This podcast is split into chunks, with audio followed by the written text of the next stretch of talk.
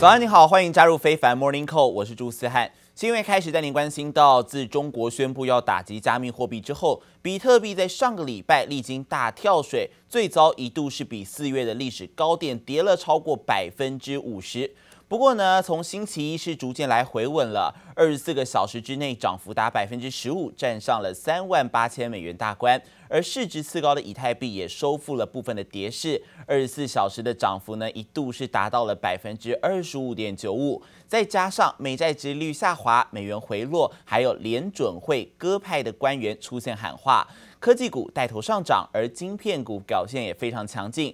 美股四大指数是集体收红，这个星期一第一个交易日啊，道琼是涨了将近一百九十点，涨幅百分之零点五四，来到了三万四千三百九十三点。而标普 S M P 五百指数呢，则是上涨了四十一点，涨幅接近一个百分点，收在四千一百九十七点。而科技股为主的纳斯达克指数涨幅是百分之一点四一，上涨了一百九十点，来到了一万三千六百六十一点。至于晶片股，费城半导体更加强势哦，大涨了七十点，一举收复了季线的位置，涨幅百分之二点三二，收在三千一百二十二点。而其中台积电 ADR 上涨大约是百分之一点六。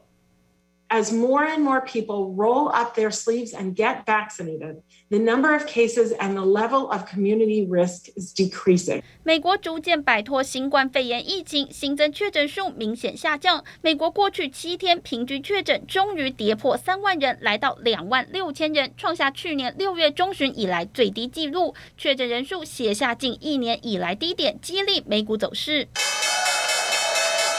疫情透出曙光，重启经济相关类股带头冲，包括航空股、能源股都上演庆祝行情，科技类股也强势反弹。The Nasdaq 100 here, um, we've got a gain today. We've got a gain in some of the large caps: Microsoft, Amazon, Apple, Google, Facebook. The FANG stocks really roaring back pretty strongly. Seeing that bounce back happen in the cryptocurrencies today is maybe there's a correlation here where there's sort of an overall optimistic lift to crypto that is uh, sort of going over into what we're seeing. Uh, with those various NASDAQ stocks. Now to the latest on the pandemic. Nearly 128 million Americans are fully vaccinated. That's almost 39% of the total population. 美国有望走出疫情危机，主要拜疫苗之赐。百分之三十九的美国人已经完成新冠 疫苗接种，至少打了一剂疫苗的人数逼近总人口的一半。Because we believe fundamentals are very positive, obviously, with the uh, earnings growth that we just talked about, as well as the fact that the consumer has come back. 本周财报焦点包括绘图晶片大厂辉达、云端服务商 Snowflake、Salesforce，还有重量级零售业者百思买、Costco 等等。美国企业第一季财报在这一周进入尾声，科技业和零售业财报表现牵动投资人信心和市场走势。记者王新文、李景综合报道。刚才提到，美国企业的第一季财报季进入了尾声，而以及公布的这个企业财报啊，多数表现是优于预期。但是今年的财报季呢，却没有办法激励到美股的走势大幅度的波动。高盛的报告就指出了，因为市场现在正在努力来应对通膨问题等三大灰犀牛事件。超过百分之九十五 S M P 五百企业已经公布上季财报，其中超过百分之八十六获利优于预期。明明企业财报表现不错，过去一周美股却表现平平，道琼走跌百分之零点五，S M P 五百下挫百分之零点四，纳斯达克指数小涨百分之零点三。高盛报告警告市场需注意三大灰犀牛。You know, the market today has been digesting news about the Purchasing Managers Index and, and housing supplies, and they were all really very positive indicators. I guess the, the, the thing, in, if you're looking for the negative and the positive, is just people wondering whether that means things are going to overheat and the Fed is going to have to move sooner than most people think. 高盛列举的市场三大灰犀牛，其中一项就是通膨。美国四月 CPI 年增百分之四点二，四月 PPI 年增百分之六点二，增幅都高于市场预期，通膨压。只怕还有增温趋势。The market is prepared for the Fed to start thinking about thinking about tapering. Uh, that's a big relief, isn't it? Except, what about Bitcoin? We've seen a huge sell-off in Bitcoin. 加密货币罕见走到和股票命运绑在一起的境地。 暴涨暴跌的大宗商品价格也是灰犀牛之一。另外，S&P 五百指数的本益比来到近二十二倍，创下史上相对高点。就算企业获利持续创佳绩，股价涨幅空间可能也有限。Why are you comparing the current investing environment to the Wild West? Uh, the home prices have never been so high. My data goes back uh, 100 over 100 years, so this is uh, something. But I don't think that the whole thing is explained by central bank policy. Uh, there, there's something uh, about uh, the sociology of markets that's happening. 除了股市和加密货币市场可能过热，诺贝尔经济学奖得主还点出，美国房市也出现泡沫隐忧，金融市场乍看欣欣向荣，但灰犀牛风险激增，不容小觑。记者王新文、的王冠综合报道。接着焦点来关心到五年来都把台湾排除在外的世界卫生大会 （WHA） 今天开幕，由五国发言支持台湾来参与，而直指中国的发言是不符事实，强调台湾的参与是健康议题，不是政治议题。而法国的总统马克宏呢，他也呼吁 WHO 不应该要被政治的压力影响。This organization has to be robust in times of crisis. It has to be flexible enough to be re to react during emergencies, and it has to be solid when it comes to controvers controversies.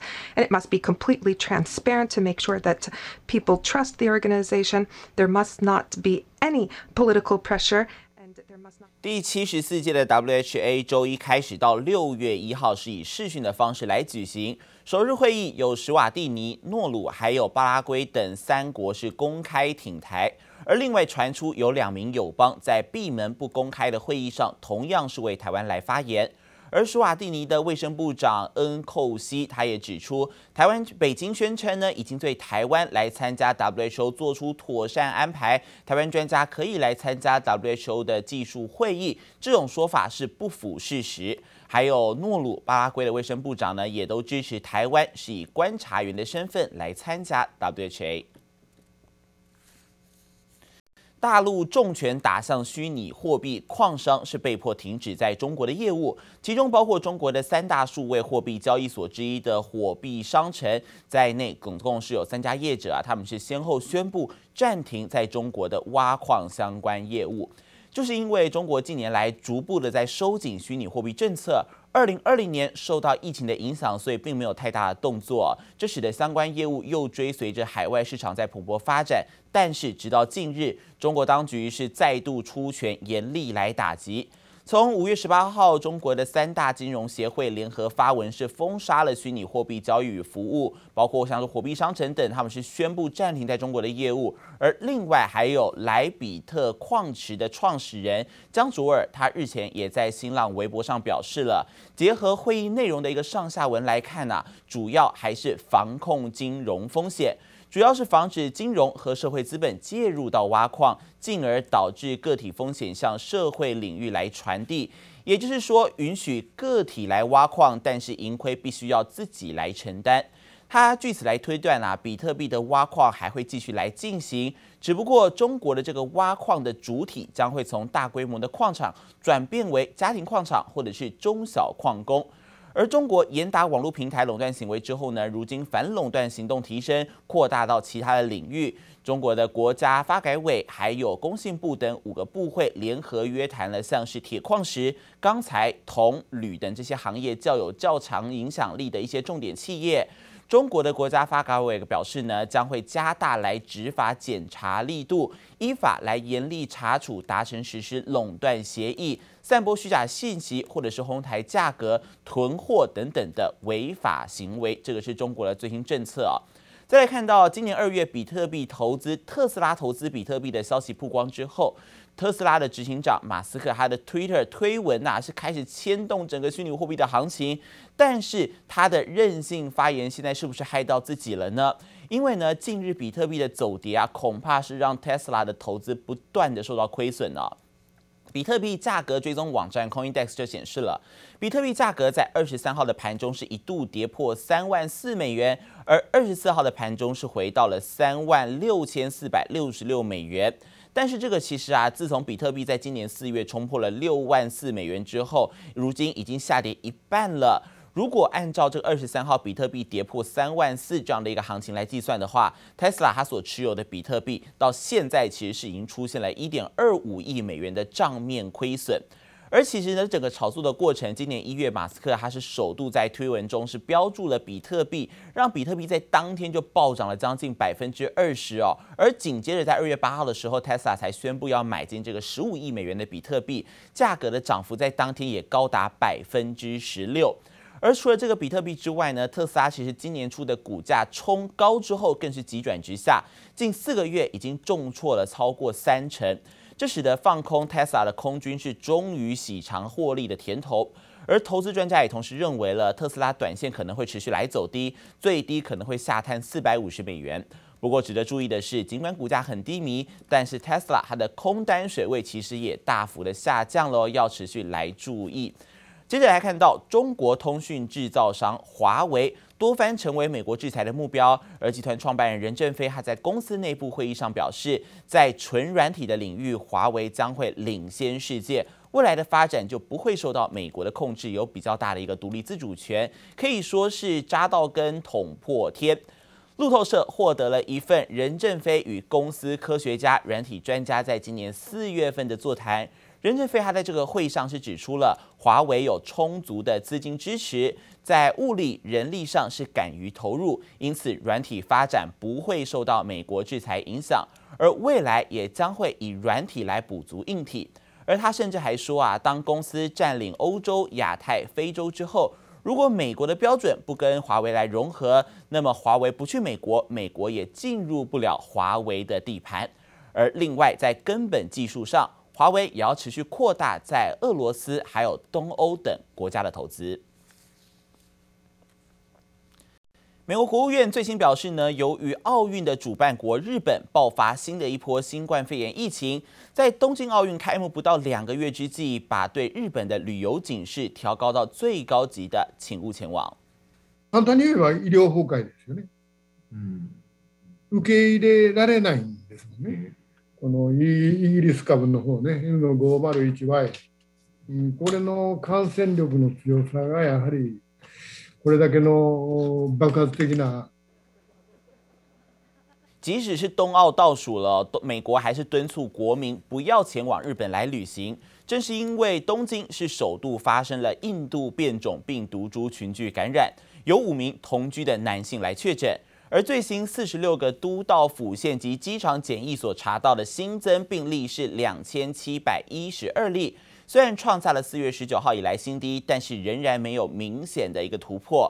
而日本政府也紧急在东京、大阪来设置了接种站，从二十四号开始施打。而日本首相菅义伟他也亲临视察，但是目前最大的问题恐怕是缺乏打针的人手。而反观疫情好转的美国，其中身为全美最大学区的纽约市，现在是已经宣布了公立学校将在秋季全面来复课，所有的学生会重回到学校来上课，不再提供远距课程的选项。而常被拿来跟台湾防疫做比较的新加坡，现在也因为疫情升温，恢复封锁的措施。不但要求室内聚会的访客人数最多只能两个人之外呢，更决定要拉长疫苗接种的间隔时间，来到两个月。而虽然当地新冠肺炎的疫苗数量无余，但是新加坡政府是希望让更多人来优先接种，力拼七月底第一季的接种率要达到百分之七十五。新加坡市区空荡荡，从上周日开始二度进入封城状态，学生都在家上课，却在周末爆出第一起校园感染事件。A primary six pupil from ACS Junior has tested positive. He's a close contact of a confirmed case outside of the school. The Straits Times has learned that the boy's classmates will be quarantined as they have been in close contact with him. 新加坡教育部表示，病毒应该是在学校关闭前就已经在校园传播，而且不同于前一波疫情多在公共场合，卫生单位发现这波疫情多来自住家内家庭成员近距离接触，而成为防疫破口。Residents of a public housing block in Singapore are being tested for COVID-19. It's the first time testing has been made compulsory for an entire block. 为了防堵社区传播并找出无症状感染者，新加坡提升检测范围。如果社区出现确诊者，所有人都必须进行病毒检测，且卫生单位直接进驻架设检测站，还会提前发送讯息告知民众确切检测时间。And as you can see behind me, the queue is not too long, and that's because residents were informed via SMS notifications to come down at specific time slots. And that's to prevent crowding. 新加坡会改变疫苗施打策略，从上周三起拉长第二剂疫苗接种时间，从间隔最长一个月扩大至两个月，让更多人有机会接种。以及好一些人得到最多的保护，倒不如给最多的人得到一些好的保护。Let me assure everyone, the second dose will be given. It's just that we push it back. From three to four weeks to six to eight weeks. 目前新加坡接种率来到百分之三十五，约两百万人至少接种地基疫苗。预计在七月底，这部分人数可以提升到四百三十万人，相当总人口的百分之七十五都已经接种。这里由赖婉君综合报道。